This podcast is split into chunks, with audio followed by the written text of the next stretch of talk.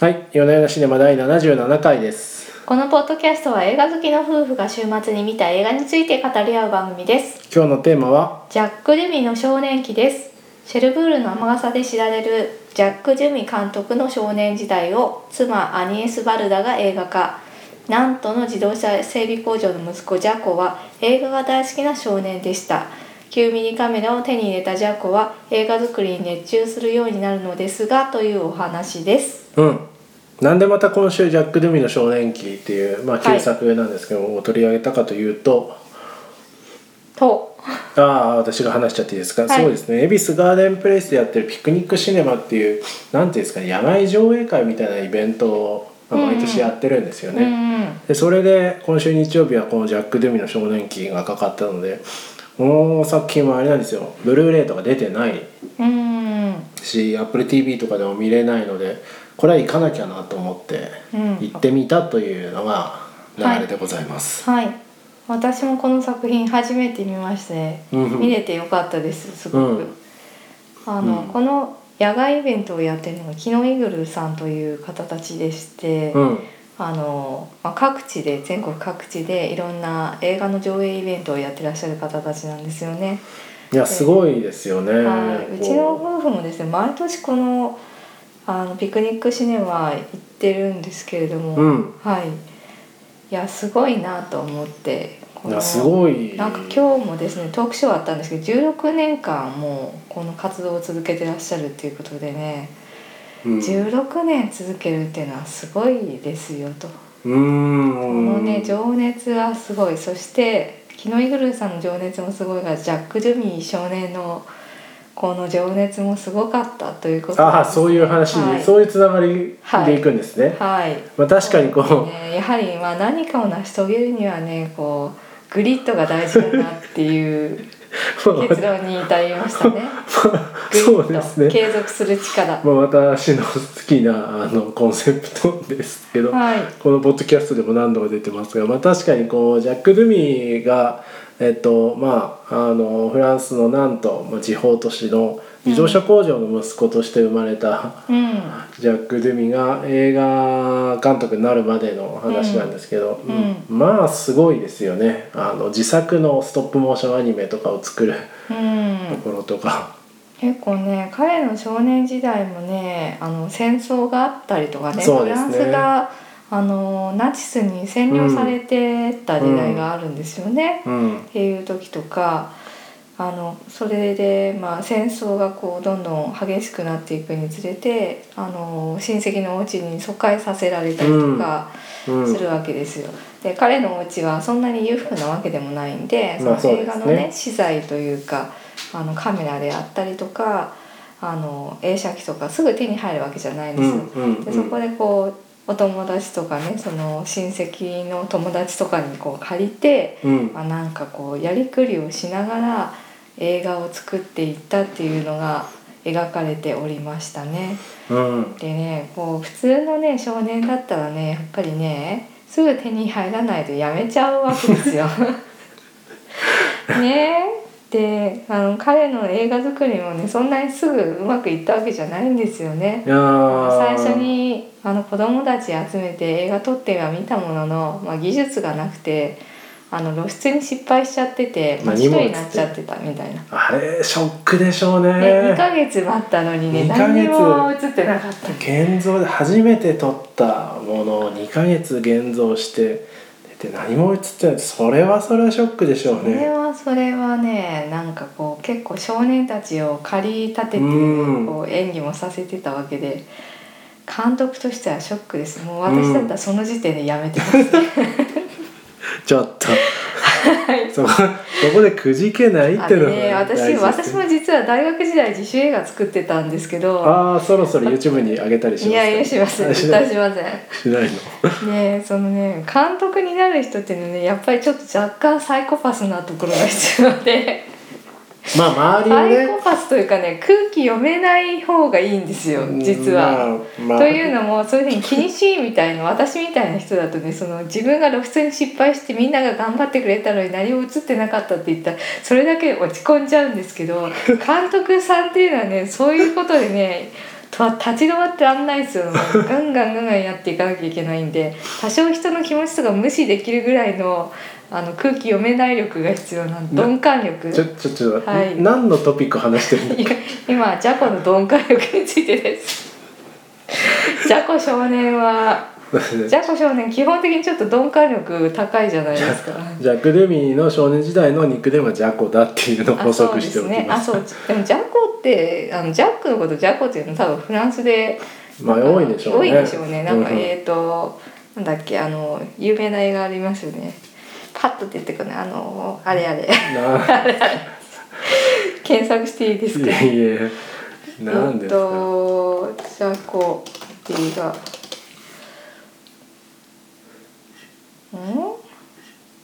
次の話題行ってもいいんじゃないですかあそうで すね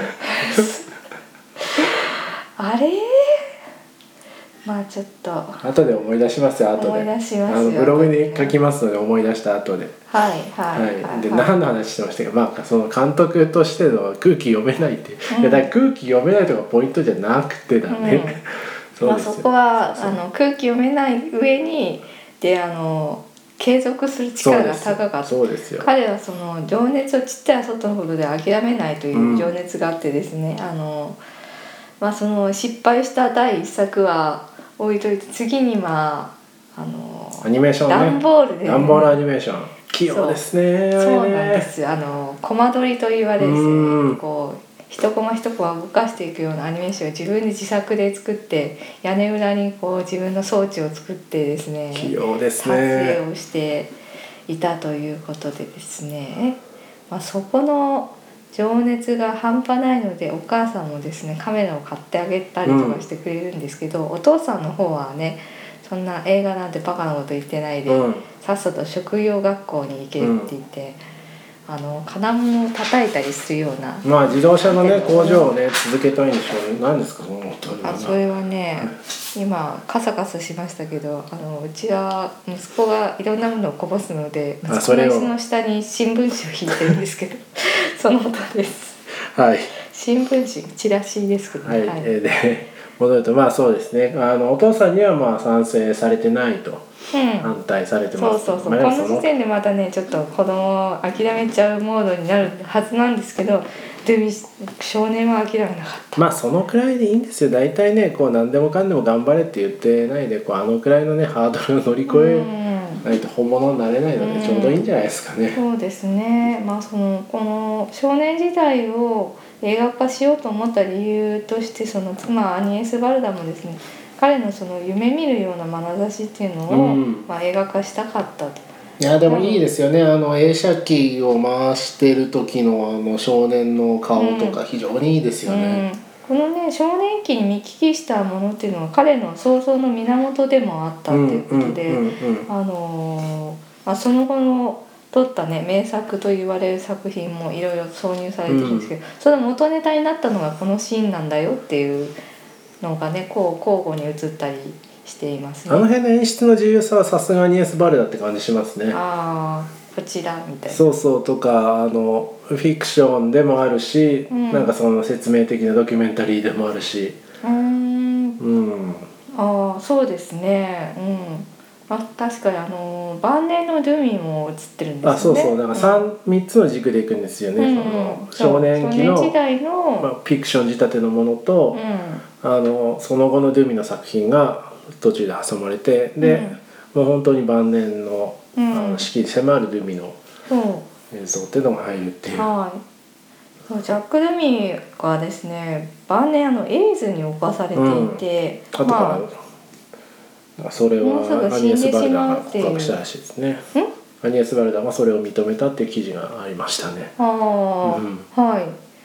なんでまあそのアニエス・ガルダとしてはもうすぐあの最愛の夫が死んでしまうかもしれないっていう時だったわけで、うん、まあその彼の少年時代を彼が生きた証をまあ取っておきたかったっていうことなんじゃないのかなとうん思いましたね。うん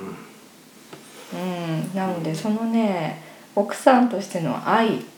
ありますねこうその人生丸ごとへのこう温かさみたいなのがそうそうそうそうそうですね、まあでもアニエス・マルダーらしいですよねそのひ人というものへのなんていうか温かい眼差しみたいなのうが、んあそうかもしれないですね。あのアニエス・バルダさんはですねその割とドキュメンタリーの作品が多くて、まあそうですねそう中人期にから迫後っ期からたドキュメンタリー多いんですよね。うんそうその辺がやはり、えー、とちょっとこうジャック・ドゥミさんとは違う作風なんですけれあどもでもそういえばそうですね、ジャック・デビオも本当に作り上げられた、フィクションの世界うっん、ていうでのが好かきでしすからもミュージカルですからね完全に人工的な世界そうそうそうそうなんですよむしろ時代に逆行したようなミュージカルの世界だったりするそうですねそうですね、うん華やかかりしハリウッドぐらいのテイストがありますからねうんそのまあ一番有名なのが「シェルブールの雨傘」っていうやつで「うんデニッシュ・ポールの恋人たち」とか「ロバート王女」とかなんですけど、うんうんうんうんまあ、これらもその頃にはねもうすでにミュージカルっていうスタイルがすでにハリウッドの中では陳腐化していたっていそううですね時そう代ですでよはねあったんで。そうそうそうそう時代に逆行したものだったんですよね、こういう全て作り上げられた美しく作り上げたフィクションの世界みたいなのが、うん、完全に画面作り上げてますからねこの色設計から何からそうなんですけど、まあ、それが彼の特徴でもあるそうですねいわゆるヌーベランバーグってもうちょっとね偶然を、そうですね取り入れるってジいうャものなッんク・でデすけどミーってニューベルバーグなんですかまあ、時代的にはかぶってるんですけどやっぱりいわゆるヌーベルバーグ的な作品ではないですそようね。ですねちょっと違うような気はしますけどね。うんといううんいやでもなんかやっぱグッときますねあのシェルベールの雨傘のそのなんだ自動車工場のシーンとかうん、があ、そうそう、あ、そうか、お父さんが自動車工場だったんだなっていうのをそうあこう初めて知りましたね。こうなってこうなって続いてるんだっていうとってないんうかこうねね作家の原点みたいなのがうん、感じられて、とてもいいですね。うん、ですうんね。うん、うんあちょっと話飛び飛びになっちゃいますけどあといいなと思ったのはアニエス・バルダーらしい演出だなと思ったのはやっぱあの白黒とカラーの使い分けはい、うんうん。めっちゃ自由ですよねなんかこう彼の中でビビッドな思い出になってるところはカラーにうんう、なんってるような感じで、 そうですねできれば全部カラーで見せてほしかったってねあれあれあれがいいと思うんですけどそのまあ暗い思い出もいっぱいあるし退屈な思い出もいっぱいある中で、うんそまあのビビッドなところだけかそらうってそう、んあのまあちょっと幼なじみ風の女の子のシーンとか、うんあの人形劇の小屋を外から撮った時赤くて、うん赤い人形劇の小屋とか、うんうんうん彼の中でこう強烈な思い出になってるんだろうなっていうような、うんうんそれがねあのあの彼のその作品と混ざるとちょっと分かんなくなる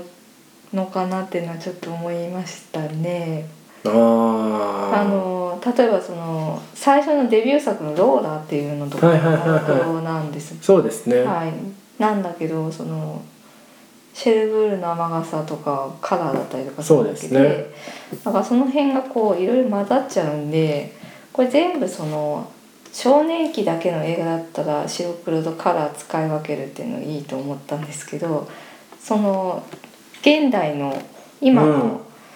ドゥミと、えーとあのドゥミのその作品と全部混ざってるんで、なんかそれがちょっと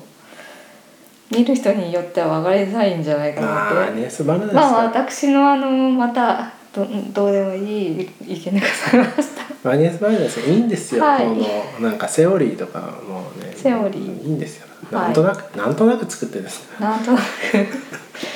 そうですね。あでもなんかすごくあの少年可愛くて良かったですねう。ーんそうですねうん。うん、あれなんか3人4人ぐらいで演じてるんですかね3人でしたっけ、うんうんまあ確かみんな似てますよね、まあそうそうですね。うんうん、と現代のドゥミとあこうなってこうなってこうなって本当にこうなるような感じがするよそううなそう違和感なく見えなまいすね。ですねそうですよいやーなのでそうですねなんかでもこういう夏の野外で見るのに、まあ、キノイグルの方も言ってましたけど非常に合ってますね、こう映画映画愛のあふれるものを野外で見るっていう体験が非常に良かったですね。よかったです、うんそうですねなので我々のポッドキャストも映画愛に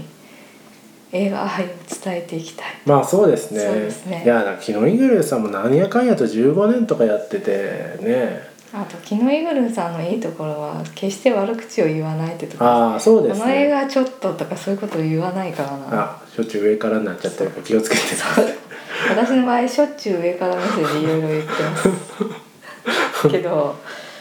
そういうのがなくて本当にあの映画面白いに見てくださいっていうスタンスでうん選ぶ映画のセンスも個人的にすごくいいなと思う、うんまあ共感するところありますねものすごくこう映画賞をたくさん取ってて誰しもが名作だって思ってるような作品じゃない作品うんうんうんうをんピックアップしてきたりとかするうんところがいいなと思ってますね。そうですねうんうん、あの名作の作品ももちろんいっぱいあるんですけど、全然メジャーどころもやってると思いますけどねめちゃあんなのもやってるしあの本当にあのフラットにいい映画だなって思ったものを、あのしかもこう夏に野外で上映するのにぴったりの映画っていうのをえちゃんと選んできてるうんなっていう気がしますね。そうですねなんか夏に野外でねダークナイトとか見たくないですよねあああこういうのはいけないんですかねそうですこういうのはいね。けないそうですね。もうちょっと愛,、そうですね愛がないとのはい。こんな映画が見たいぞっていう。そっちですよねポジから行かないでポダメジそうそうそうそうあー反省しました我々のポッドキャストがそれほど視聴数が伸びない理由はそこじゃないでしょうちょいちょいちょいちょい上から目線だからなんじゃないでしょうか、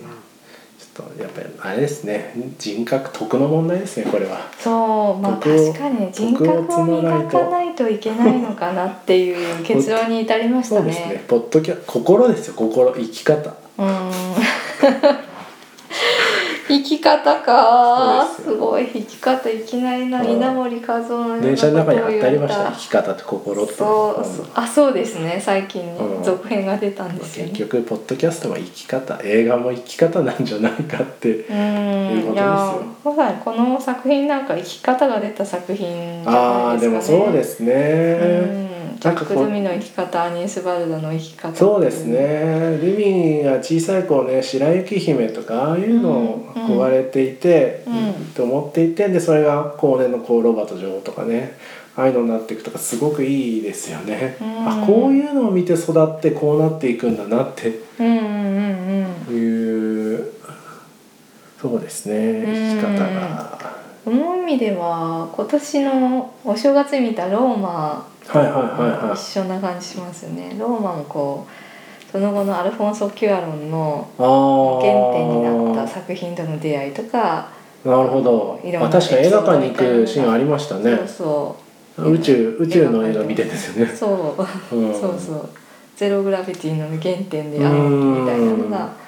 出てきたりとかしていてなるほどそうかもしれないですねそうですねというわけでやっぱり映画監督っていうのは幼少期の体験がやっぱりそのまんま映画になっているんだなっていうのを感じましたしだからこそ母親としてはですね自分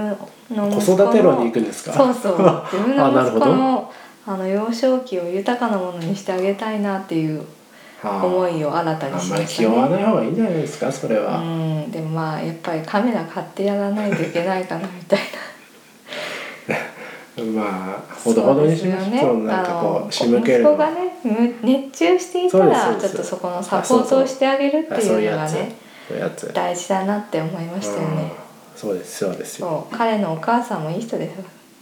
あのあー先生がねわざわざやってきてねいあの夢を諦めさせろとか言ってくんですよねそうですねなんだけどそれについては息子には何も言わずに、あれを父ちゃんに言ったらアウトだったかもしれないですよねそうそうそううおん母さんは自分の胸だけにしまって息子には言わうない、んうんまああんくらいがいいんでしょうねきっとい息子がなんか屋根裏でなんかやってると、うんやってればまあほっとこうとうんうん全然可愛いもんじゃないですかおお向かいのお嬢さんなんかよくわかんないけど妊娠してたりとか、まあ夫は誰だかわからないみたいなことそう言そってうそうましたねうんいやーでもしかしストップモーションいいですねうちも撮りますかあストップモーション確かに撮りたいです撮りねますかいやーでもなんかああいうねちゃんとあそうそうもう一つ思ったのはやっぱなんか時間があるっていいなと豊かだなと思いましたねえい時や間ながかあるなかあのストップモーションとかをこう、いろんなような作るのってちょっともう忙しいじゃないですか、でこう、うんいろんな情報も行き交ってる し、 うん、グツグイればッターをやめればいいんですよツイッターツイッターとかでスマートニュースとかみんなやめればいいんですよ、まあそういうことかもしれないですそうね本当にそうだと思いますよそうですね情報の身の流流れが少ないからこそああやってこうねなんですかまあなんていうんですか効率悪いんですよこう非効率なものに時間を投資できるっていう贅沢さがあるなと思ったっていう、うーんなるほど、でも最近思うんですけど人生の時間を無駄なことに費やしてるんじゃないかなってすごい思っていてそのありとあらゆる情報がまあ簡単に手に入るのでそれが刺激的でわーって飛びついちゃうんですけどでもよく考えてみたらあの別にねなんか芸能人の結婚とか不倫とかどうでもいいですし自分の人生に1ミリも関係ないわけですよ。まあ、芸能人の不倫とかに 費やす時間は本当に完全に無駄ですね 完全に無駄じゃないですか、うんまあなのでねそういうもうちょっと自分のそう集中できるものになるべそうくそう投資するっていうそうそうそう自分の人生で本当にやりたいことに時間を費やすっていうのが正しいんじゃないですか、まねあ確かにだから昔はねそういうなんかこうツイッターがなかったんで、うんノイズが少なかったんですけそどうそうまあ単なるノイズですよツイまあッタツーイもッターがある中で、うんまあ、ツイッター大大好きなんです がはい、まあその集中してストップモーションを作り続けるっていうのは、まうあん、そうなんでかす大ね切なんじゃないですか夫もイねン。スタも大好きですけれども、ええ実は SNS 好きなんですけどね。私 SNS もほとんど何もやってませんから ねそう はいはいはい。その他なんか言っておきたいことはありますか？このピクニックシネマ、えっとまだ今年、うあともっと来週まで続くんですよね。エビスガーデンプレイスで確かあと3回あるって言ってたんで、金土日があるはずなんで、確か最終日がグランドブダペストホテルって言ってましたね。うーんうんなのであのもしガーデンプレイスの近くに来られる方がいるいる場合には行くといいんじゃないかなと思いますね。はういん調べています何なんかありますかなんか、うん、すごくいいイベントですので、ぜひ、そうですね、はい、近隣の方はお越しください。うんジャック・デビの少年期だとブルーレイ化希望しますのでよろしくお願いします映画関係者おの方お々ー、ブルーレイになってないのう。かーんねだからなんかもう DVD の頃は結構こういうのも頑張ってみんな出してくれてたんですけどブルーレイになってからねやっぱ再発されないんで、結構見れないこういうフランス映画のちょっと昔の作品とか見れないの多いんですよねえ。確かにもうパッケージってよっぽどこう売れるっていう保証ないと作らないと思うんですよねそうもなとんでもすよとの需要が今下がっちゃってるんで、うんまあ配信の方でねぜひやってもらえればいいですけ配ど信もないですからねあと古い映画だと権利関係が難しいのかもしれない、そういうのもあるかもしれないですね。うん、なんか権利がね、ライツを管理してた会社が倒産してるとかあるし、あるとでしかょうしね。うん今どこが管理してるのかわからないとうんかっていうと、結構ストップしちゃうと思いますけどねあの前あの久しぶりに上映されたあのクーリンチェ少年殺人事件とかああ、すごい長い台湾映画でしたっけ。あそうそう、うんうん長いんですけどあれはめすごい名作であ、すよく言いも聞きますね、それね。なんですけどなんかねその権利関係がやっぱり難しくてっていうへーだったらしいですねはい。じゃあ、まあ、その話題はそんなところですかね。はい他、大丈夫ですか。はいなんだいや最初に言った有名な映画を思い出せなくてジャコじゃなかったっけかって じゃあずっと思ってるんですけどあのこの辺グダグダしてるんでカットしてく ださいしないままはい共有したいと思います。はい、はいでは今週はこんなところで、はいありがとうございあまりしがたとう。ございました